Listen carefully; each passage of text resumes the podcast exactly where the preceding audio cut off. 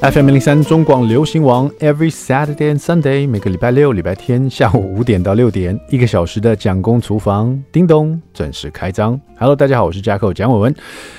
呃，今天是五月二十九号，今天是个礼拜天啊，也是我们算是五月最后一天了吗？五月有三十一号，耶，还有两天，No problem。好，我们今天是五月二十九号，倒数五月倒数中哈。好，马上进入我们的蒋公周记。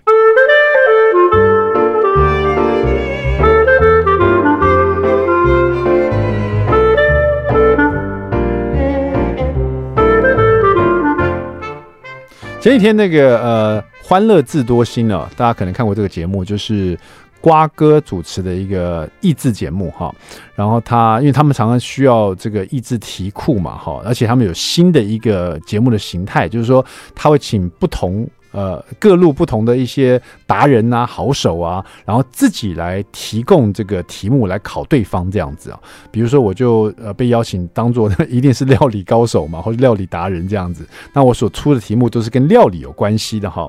但是那天呢，我出了三题哦，这三题呢，他们都认为有点稍微难了一点，或是有点太复杂了，所以就都没有使用我的题库。反而就是他们出了一题，呃，他们跟我在讨论另外一题，简单一点哈，啊，让观众们也可以跟现场的这个来宾一起猜猜看，这样子一起同乐了。那当然，我觉得有点可惜啊，因为这三个题库我也是绞尽脑汁去想的，然后也是翻遍了我自己的料理书，然后想到我觉得还蛮不错的三个题目，就没使用到。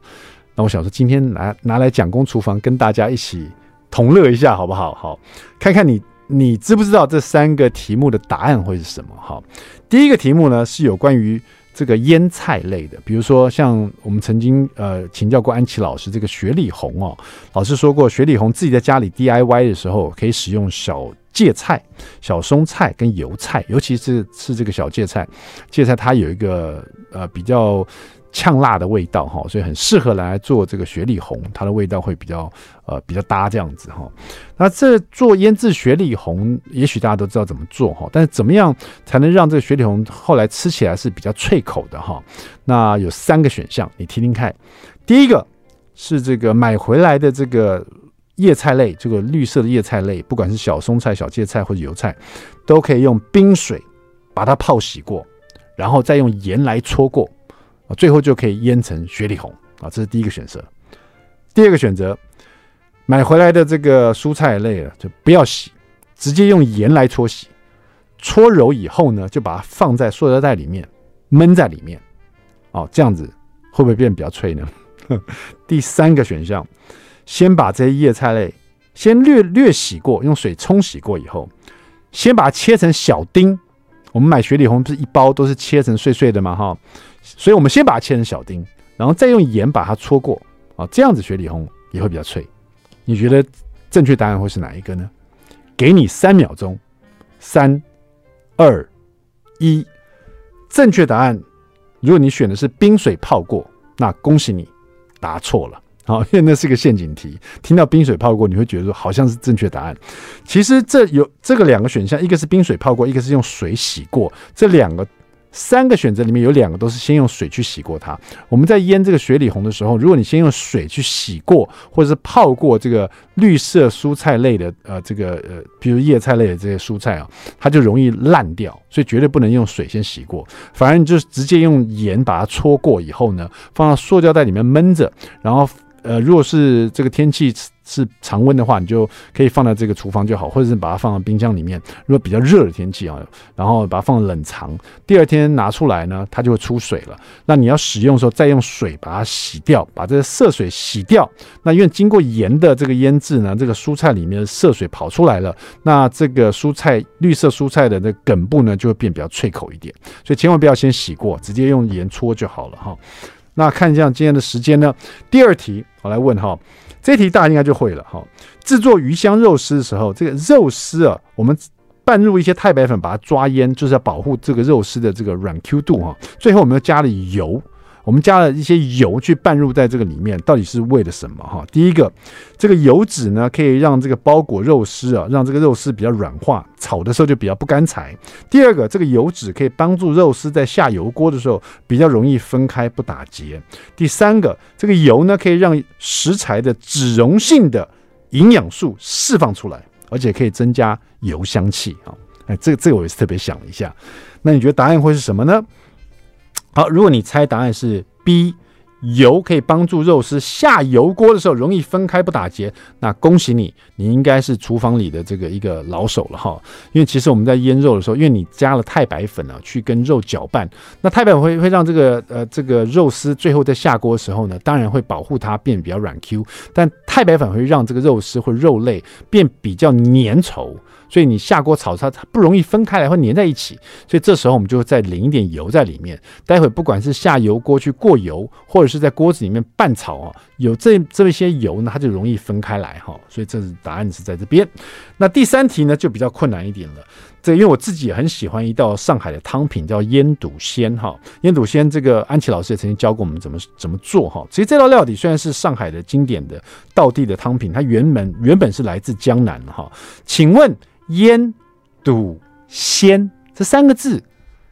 呃，有点难了哈。我们只问一个好了，请问“笃”是什么意思？好了，好不好？腌笃鲜什么？腌呢，其实指的就是这个呃火腿，就是金华火腿这种腌的肉品啊。那鲜呢，指的就是新鲜的猪肉哈。所以腌笃鲜的腌跟鲜，你都知道什么意思了？请问你知道“笃”是什么意思呢？“笃”这个字呢，就是河笃林的“笃”哈。腌笃鲜，笃在我们这个东方的烹调手法上，它是一种技法。你觉得它是 A 上盖大火烧煮，还是 B 小火慢煮，还是 C 大火快炒？腌笃鲜的笃啊，这题其实比较简单哈，因为不太可能是大火快炒嘛，它是一个汤品来的，对不对哈？那上盖也不会用大火来烧煮哈。腌笃鲜的笃指的就是用小火慢慢的去煮它，去炖它哈，因为这是一个要把这个金华火腿它的腌制的香气呢，还有它的咸香味呢，煮到这个汤品里面去，搭配着新鲜的猪肉，还有各式各样其他食材呢，这是一道经典的上海的汤品。好了，听完这三个题目呢，你是不是都答对了呢？还是你发现自己哎，还蛮这个题目还蛮有趣的，他们应该使用的嘛？帮我为我叫屈，好了，稍微休息一下，待会马上回到我们的蒋公厨房。I like 103,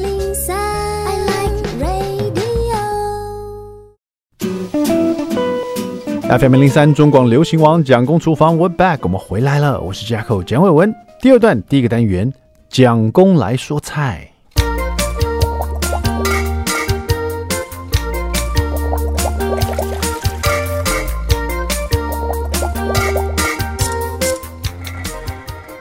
最近这种天气呢，就是湿湿冷冷的，然后呢，呃，突然之间会热一下子，可是大部分时间都是湿湿冷冷的。这种天气除了吃辣以外呢，就会让我很想吃炸物、炸的东西，热热的、油滋滋的，然后一口咬下去，在嘴巴里蹦开来那个油香味啊，咔叽咔叽的那个酥脆感的那个面衣啊，都会让我觉得在这种冷飕飕天气里面吃下去，觉得很爽。好，我们今天来做一道这种炸物，好不好？咖滋牡蛎冻饭，哈，这一道料理呢是收录在我的新手必学，只用平底锅三步骤学会一百零一道日式家常菜。好，那这本书是我跟这个潘蒙仁师傅一起合作的，哈。那这道这个日式的这个咖滋牡蛎冻饭呢，就是拿。我们在超市啊会买到那一袋的牡蛎，有没有？里面会有水啊什么的。那呃，其实我在发现，潘师傅跟我讲，去买这种牡蛎的时候，如果袋子里面水啊越少是越好。那牡蛎通常都比较大颗一点。牡蛎买回来以后呢，就先把那个水倒掉，然后呢沥干了。然后就撒一点面粉在里面，然后再淋水哈，然后用手呢去稍微搓洗一下，轻轻的搓洗。那这个搓洗的动作呢，最主要是去摸这个牡蛎的裙尾哈，这个裙裙褶里面有时候会有一些碎碎的这个呃牡蛎壳啊，你不要以为没有，你真去摸，十之八九都至少一袋里面会有一两颗会有这种壳哈，这吃起来比我们有时候打煎鸡蛋呢，不小心把那个鸡蛋壳打进去一点点，那种啊还比较脆而且薄。可是牡蛎的壳，你如果有一颗在里面，不小心咬下去，可能会咬碎你牙齿，所以你一定要仔细的把它挑掉哈，因为它那个很硬。好，这个洗干净以后呢，把它沥干。那这个牡蛎呢，因为我们把它炸过啊，必须要经过日式的三温暖的这个裹粉法哈，那就是准备一盘呃中筋面粉或低筋面粉哈。再一盘蛋液，哈，就全蛋液，哈，再一盘面包粉，哈，那然后呢，就先把一颗颗的牡蛎，哈，先沾上这个面粉，哈，啊，再沾上蛋液，然后再沾上面包粉，然后把它放到旁边，一颗一颗这么进行，啊，当然你也可以。呃，全部的牡蛎通通慢慢慢慢有点有点分散开来的撒在这个面粉上面，然后你不要一把一把去抓它，让它裹得很厚这样子，你就先把它摆的，比如这个盘子有点大，对不对？你把你的这个面粉稍微铺平一点，然后有一边的面粉稍微叠高一点点，然后你把这个牡蛎呢，有一略分散的先铺在。比较浅的面粉那一端，等于是躺在沙滩上的感觉这样子，然后用手，同一只手，把堆比较高的面粉呢，抓起一把来，轻轻的撒在这些开开心心躺在面粉摊上的这些牡蛎，然后呢，把它撒上薄薄的一层这样子，再撒上去，然后就，然后再来就用同一只手啊。一颗一颗把它拿起来沾一沾，然后把它放在那个蛋汁里面、蛋液里面，一颗一颗这样放进去，统统都躺在蛋液里面，再把一颗颗拿起来去沾这个面包粉，然后把它放在盘子里面，准备要去下锅炸哈。锅里面的油温呢，大概就是到一百七十度左右，也就是说油温要稍微高一点点哈，但是也不能到一百八、一百九，这样子很容易就把面包粉给它。呃，炸焦了比较容易哈，你会觉得说啊，一百七、一百六、一百八，我到底怎么怎么去感觉呢？这个就是你多做几次就知道了。你那个牡蛎啊放下去以后呢，如果是静悄悄的，那这油温就太低了。所以说，你可以先抓一只牡蛎啊，你用手抓着，然后呢，下面去去让它去触碰这个呃油温。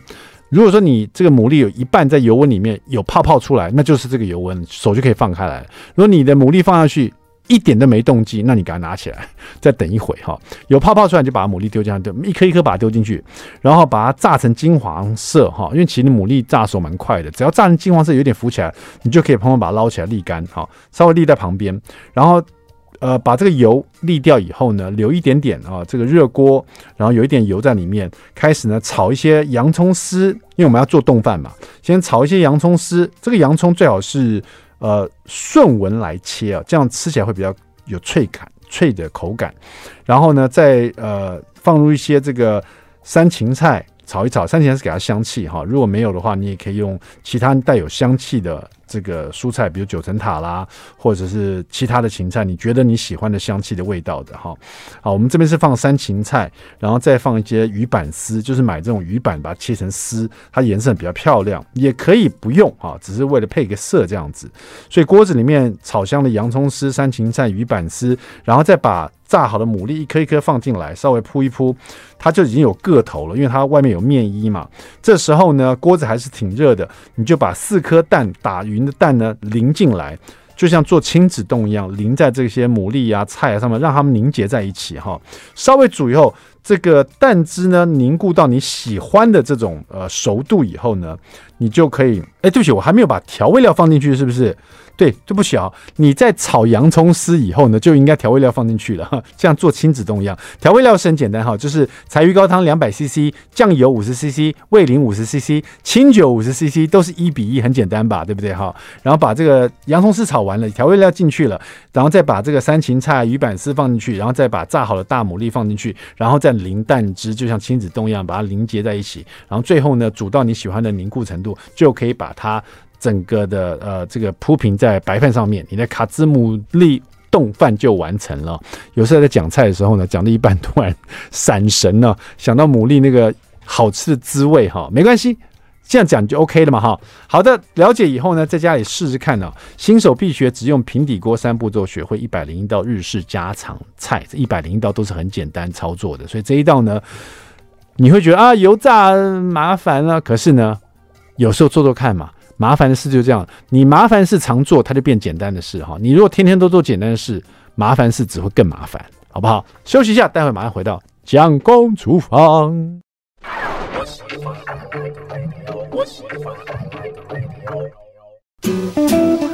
FM 零零三中广流行网蒋公厨房，We're back，我们回来了。今天我们的特别来宾呢，呃，要带我们去他的肉铺啊。我想大家现在呢，可能呃呃，大家以前买肉哈，就可能会上这个传统市场，像我自己也会去啊。传统市场很多的肉摊哈，牛肉摊啦，卖猪肉的啦，而且你可以跟老板娘沟通，你要切什么部位啊，要多少啊，多厚啊，那当然很方便。呃，而且这个有很亲切的感觉哈。接下来大家就习惯也有去这个超级市场啊，全部都干干净净的包装在里面了，然后什么部位啊，这也也是有分片啊、分丝啦，或者是整块的啦。现在这个大卖场也是非常丰富，让你选择看你要什么样的肉的部位哈，不管猪肉、牛肉、羊肉都会有哈。呃，但是现在大家可能发现，在很多的这种社区的呃巷口啦，或是有些呃街边呢，会看到有些比较。比较新颖的这个肉铺啊，呃，很多人可能是有的是顶级的，比如说和牛的肉铺，有的可能是就是说，呃，你看不确定它到底是卖特殊哪一种肉，可是你觉得里面是蛮专业的哈，甚至。蛮像这种我们电影里面看到这种意大利人或欧洲人所经营的肉铺、专业肉铺的感觉哈。今天我们要聊的就是像这样的一个肉铺的经营者哈，他是他们是一对年轻的夫妻哦，张成荣跟蔡佳恩哦，他们的这个肉铺的名字很有趣，叫初心者肉铺。让我们的连线的是张成荣，成荣你在线上吗？有，Hello，大家好，那 Hello，Jacko，大家好。是我们知道这个初心者肉铺，你们在才经营了大概一年多，对不对？对，大概一年半的时间。是不是就跟你这个店名的就很像？因为初心者是日文新手的意思嘛，等于说你们这个肉铺是新手上路，是不是？没错，就是因为我跟我老婆就是自己就出来创业，嗯，然后其实我们呃，其实。自己觉得自己不是，其实不是当老板、老板娘的 的料，但是就觉得，呃，开一家店是一个是一个挑战啊，然后也是把自己的、嗯、自己有的东西发挥出来。嗯，我想，我想听听到这边，大家就很好奇，为什么会 年轻的夫妻会？你们大概几岁啊？对不起，呃，刚好三十，我们两个都刚好三十。大家可能会想到有人会去顶这个呃，比如说便利商店来做了，或者开咖啡厅啦，对不对？要不然就开一些什么餐厅啦，或者小吃店啦。好像比较少看一对年轻夫三几岁，我们来开肉铺。啊，你们家是不是原本 你们两个是不是原本家里有在开肉铺的？有没有可能是家里在传统市场就在开肉铺的呢？我们我们家里完全背景都不是就肉品相关的，完全没有。嗯，但是我们我们都是嘉义大学动物科学系毕业，哦，然后研研究所的专攻是在肉品加工。是，对。那我们之后有就是有学会一些分学学会分切的技术，那就是嗯，其实，在研究所学很多东西啊，其实很想要把它发挥出来，很想要告诉大家一些。对，然后把正确的观念告诉大家。哦，对，那所以我觉得，诶，对，就是 开肉铺，大家也是很很疑惑，为什么？就是我们就是年轻这一辈的，其实很少人会觉得哦，开肉铺是是应该是一个蛮难想象一件事情啊。对，对初心者肉铺虽然是经营了一年多，不过他们呃这个两个夫妻呢就写了这一本书，希望也可以把自己所学的跟大家分享啊啊、呃，这本书叫做《史上最完整的》。家庭全肉品营养图鉴，哈，这个肉品呢，这本书里面讲到的所有的肉品，比如说牛肉啊、猪肉啊，还有禽肉类，就是说，比如说鸡肉、鸭肉啊，然后再来是这个鸡蛋类的，还有这个羊肉类的，哈，这本书其实蛮像肉品的圣经的，所有的营养图鉴，它的部位啊，怎么使用啊，好像它的这个营养的成分啊，里面写的这个非常的清楚啊。但是我知道你们、嗯、你们这个初心的肉品有这么多的肉类吗？哦，我们没有，是我们主要是呃专供是肉是猪肉，那台湾大部分大家也是吃猪肉为主嘛，嗯、所以呃我们是以猪肉为主要的，那剩下肉品我们就没有在做贩卖，但是应该说肉其实有一些共同的一些东西，那我们比较专业的是在猪肉。我觉得有时候，包呃，这个妈妈们啊，包括我自己啊，去这个猪肉摊或者是传统市场，或者是去超市大卖场买这个肉品呢，都会有一种一种习惯，就是说，呃，有点像是我们去理发哈，这、嗯、就有一个造型师已经习惯去给他剪，对不对？或者是喝哪一个这个连锁店也好，或者哪哪边的咖啡啊，就喝习惯这一家的哈，就有时候经过看到一个肉铺，很特别很新颖的，嗯、然后一个小小的店铺也蛮想进去看看的，可是由于这种习惯使然，就还是去我们传统市场那一家跟他买买就回家了，所以是不是可以请这个？呃，陈荣帮我们介绍一下，如果大家经过你们肉铺，真的很好奇想进去的话，进去以后，你们的肉铺跟其他的我们传统市场也好，超市到底哪里不同？我们能够期待什么？我想就是传统市场是大家买肉，就是台湾人买肉的一个很大的一个习惯嘛。嗯，当然现在目前很多年轻的人都会去超市买，然后觉得比较干净啊。嗯、但是其实这两边都都有一个一个一个。欠缺的地方，嗯，那传统肉摊呢？其实他们是走温体肉嘛，温体猪这样子。那其实温体猪其实是一种比较古老的方贩卖猪肉的方法，嗯。那其实猪肉屠宰完，其实温度非常的高，大概是在三十九度左右，嗯。那其实这个温度其实非常适合细菌生长。那、哦、呃，你刚你刚刚讲到你刚刚讲到三十九度哦，以前如果你讲三十九度，大家没感觉，现在每天进什么地方，B B 三十七度，B B 三十六度，大家对这个体温哦非常有感受啊，三十九度完蛋了，太可怕了，直接直接那个挂号，对对对，直接不让你进去这个这个建筑物了，所以说你觉得这三十九度其实是很容易让细菌滋生的一个温度，是？没错，因为其实。屠宰完之后，那个三十九度温度，要是你没有去进行一个叫做预冷的程序，就是把它急速的冷却到冷藏的温度，大概四度五度 C 这样子的温度的时候，其实温那个细菌生长的对数生长速度其实非常的惊人。嗯，那可是呃温体肉的问题就是，他们屠宰完就直接运到呃运到菜市场上，嗯，然后他们可能就是。因为我们其实我们现在我们在嘉义这个地方，那我们其实离那个肉品市场很近。是，那我们的肉不是跟肉品市场近，我们是跟呃 CS 的工厂近。那他们屠宰完之后，传统上传统肉他们就是运输，然后都是没有包覆，不管刮风下雨还是一样，就是用发财车这样运运到菜市场上，然后就放到肉摊上。然后一直等等等等到开始有人分切啊，然后这个过程其实完全是，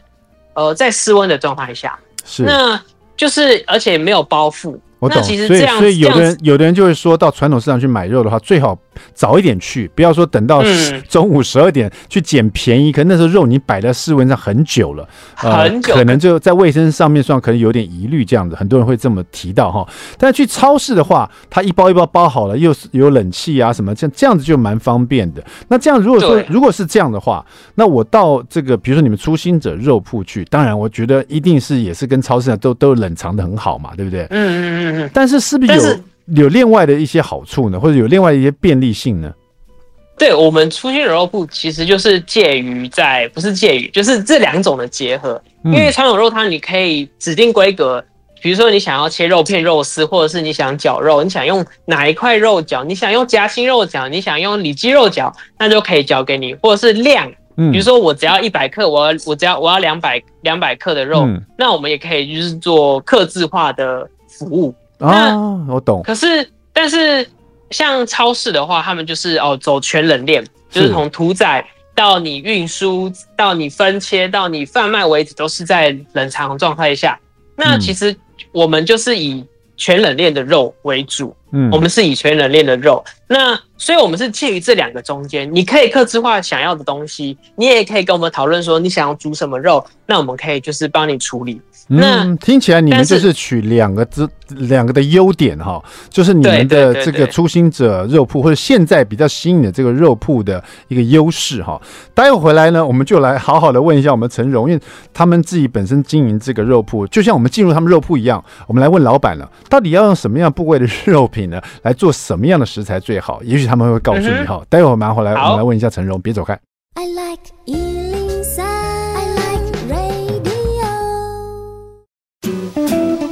FM 零零三中广流行网蒋公厨房，我们回来了。今天呢，带大家逛肉铺哦，不是传统市场，不是超市，也不是大卖场，是现在你可能在这个巷弄啊、街旁啊，会看到这种比较独立的，然后呢，看起来很新颖的这种肉铺哈。有的是专门卖这种顶级的牛肉和牛啊，有的呢就是看起来很像那个我们在电影里面看到欧美的那种肉铺，专门专业在卖肉铺。这样子的肉铺它有它的优势啊，它的优势就正好呢，有像传统市场这样。老板会亲切的跟你打招呼，然后呢，告诉你看你需要什么样的部位，需要多少多少重量啊，还称给你看。甚至于，也许你还可以摸摸这猪肉，也不一定。你在超市当然是都是冷藏好的啊，包装好的，切好的，你没有没有办法真的去挑什么部位，你只能挑哪一盒这样子哈，看起来长什么颜色哈。我们连线的是这个初心者肉铺，也是这一次史上最完整家庭全肉品营养图鉴这本书的作者哈，他是。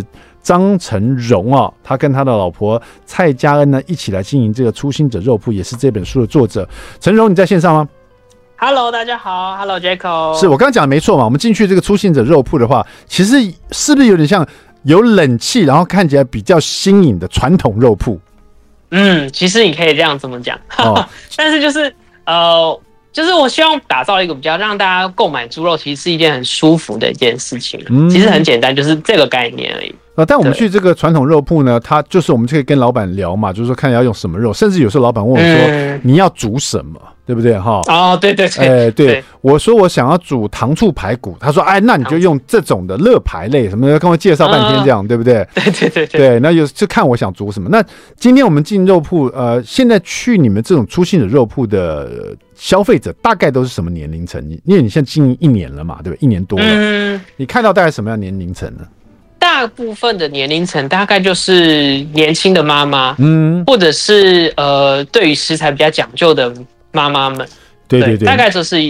大概是这样子。因为年年纪稍微长一点的妈妈们，他们去他们自己本身传统肉铺已经去了几十年了。嗯，就像去一个理发师，让那个造型师帮他剪头发，剪了几十年，比较不容易换 这样子。对对，所以对他对大家来讲，其实有点挑战。哎、欸，但是年轻的妈妈们，他们刚刚开始成立了这个家庭，嗯、然后开始对这个下厨要有一番的这个呃这个手艺的时候，他们就哎、欸，他们想试试看新的这种肉铺，而且就在家附近啊，而且又可以跟你们聊要要买什么。他们大大多数会跟你聊什么，买什么，或者他们的需求是怎么样？其实很多人都会对于呃，主要是因为小孩啦，小孩想要吃的东西，比如说小孩比较对于肉不想要太柴啊，或者是他想吃比较呃比较比较柴，或者是他想要吃比较没有那么精简那么多的，比较好咀嚼的，或者是吃起来呃可以就是或者是不要有脂肪的都有。那他们其实诉求的是一个健康干净，嗯，对。那可是他们又不知道怎么料理，所以他们就会来跟我们讨论，然后我们就可以提供他们想要的东西。这样了解。那你们自己本身，像你跟老婆，虽然是做肉铺哦，但你自己本身有没有常常料理这些肉呢？因为毕竟 毕竟这些妈妈们都问你们一些料理的问题嘛，哈。是对，而且你而且你们肉品这么多，总总是会拿来用的吧？你们最常做的料理会是什么料理啊？其实比较多。比较方便会比较多的话，就是绞肉类的。嗯，对，因为绞肉类其实你不管你是煮粥，或者是你是炒煮粥或炒啊，或者是你或者是你拿去做丸子蒸那种可能狮子头的丸子，你蒸也是很方便。那或者是做肉酱，嗯，就是我们意大利面啊肉酱那种，其实都还蛮就是很快速的料理，而且你也可以做出很多的变化。对，嗯，OK，那是。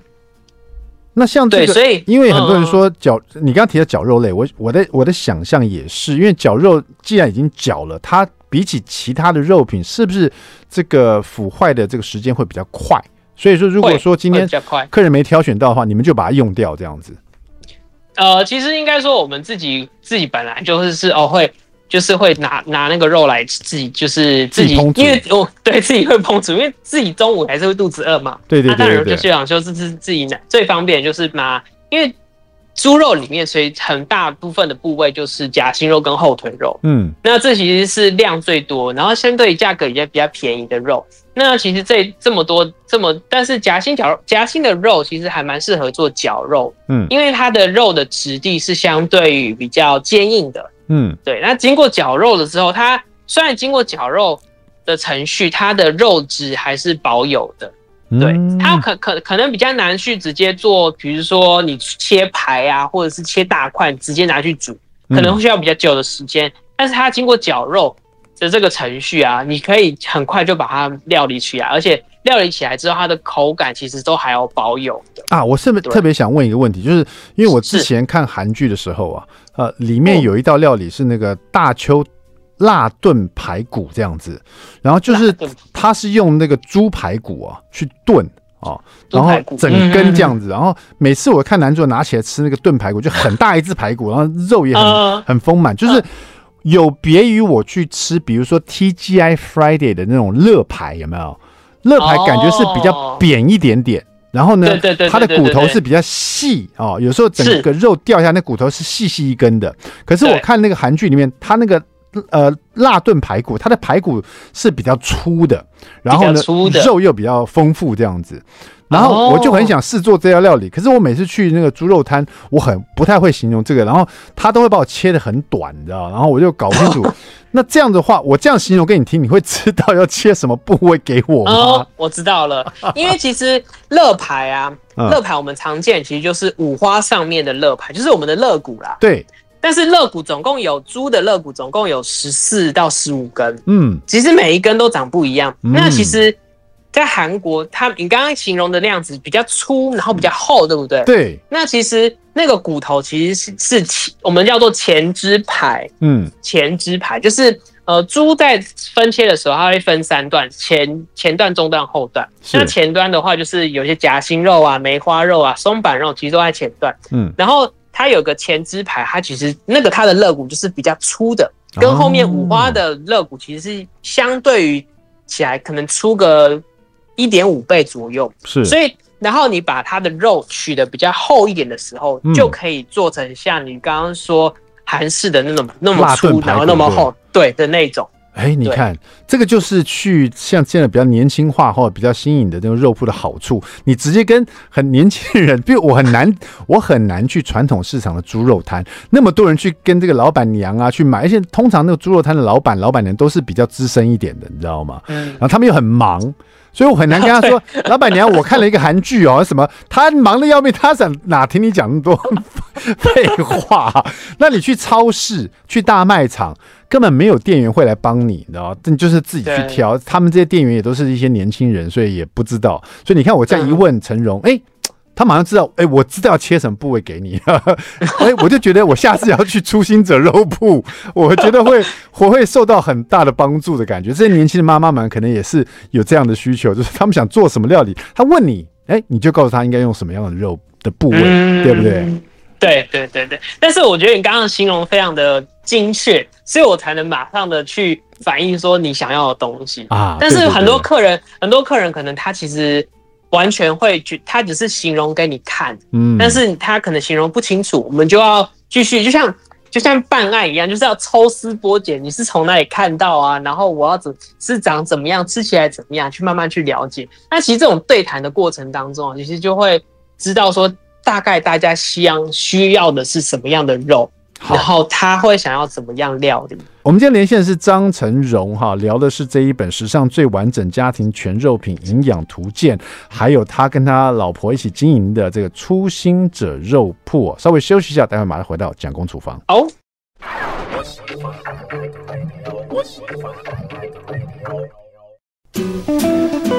FM 零零三中广流行网蒋公厨房，我们回来了。今天我们连线是张成荣哈的，他所经营的是初心者肉铺，还有这本书啊，史上最完整家庭全肉品营养图鉴哈。成荣，我们刚刚都花了很多时间在聊这个您经营的肉铺哈。那我想说，这本这个你们这个书哈，史上最完整家庭全肉品营养图鉴呢，我刚刚翻了，我觉得真的是蛮丰富的，而且感觉上是你跟你老婆。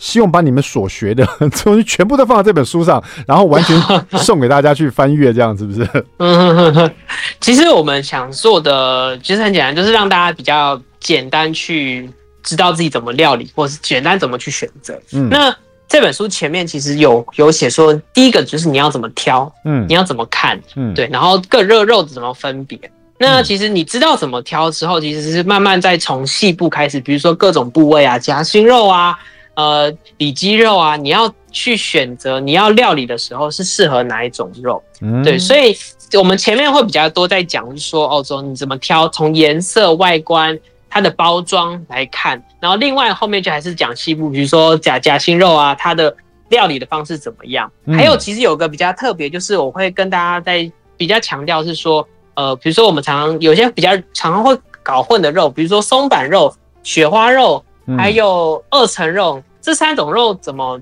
好像常常看到，可是又搞不清楚是哪一种肉，就是这种小知识的部分，这样大家可以比较了解从。呃，就是比较大家细微的东西，能够大家可以这细微不知道的东西，大家可以从里面可以了解。这样是，我觉得肉的部位也好，或者是肉的营养啊，在这边都写的很详细，甚至于还有这肉的怎么去切它的一些这个分解图哦，我觉得你们都很用心哦。呃，还有包括这个这些不同肉的部位怎么来做一些料理，甚至于怎么去去除它的腥味，因为每个特殊部位它可能有特别的一些比较浓的，或者比较重的一些腥味。这这本书也提到说，可能要怎么去去除它的腥味啊？呃，我觉得这本书这个史上最完整家庭全肉品营养图鉴呢，可以是一本肉品的圣经，让大家放在家里啊。呃，然后因为其实怎么样增进自己的料理的这个厨艺呢？越了解你所使用的食材，你的料理呢的厨艺就会越精进哦！今天特别谢谢我们的这个呃张成荣哈，也希望这个你们的初心者肉铺可以这个经营的越来越好啊！然后大家有机会的话一定要进去逛一逛哈啊，感受一下这种这个初心者的这个这个肉铺的心，他们的用心啊！谢谢谢谢谢谢谢谢 Jaco，谢谢，公厨房，我们下次再见，拜拜。OK，拜拜。